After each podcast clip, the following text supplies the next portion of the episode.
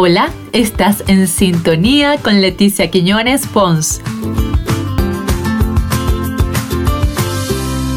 ¿Has escuchado hablar del principio de Pareto? Resulta que su autor, Vilfredo Pareto, por los años 1900, anunciaba que el 80% de la población mantenía poder de apenas 20% de las riquezas, mientras un grupo minoritario manejaba la mayor parte. Esta regla se ha empleado con éxito en el campo de la política, economía y negocios, pero también se aplica con muy buen efecto a escala personal. Escucha esto. El 80% de tus logros profesionales se debe al 20% de tus actividades, de modo que estás dedicando mucho tiempo a tareas que poco o nada aportan a tus objetivos.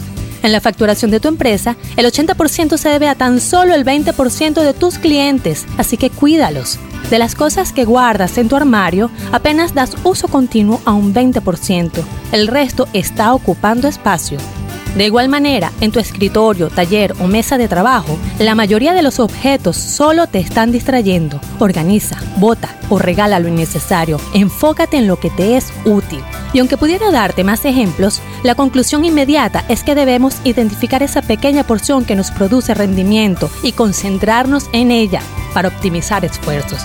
Anda, encuentra tú tus propias aplicaciones y sigue en sintonía conmigo a través de Instagram, arroba Leticia Quinones Pons, asimismo en mi página web y canal de YouTube o en Facebook en sintonía con Leticia Quiñones Pons.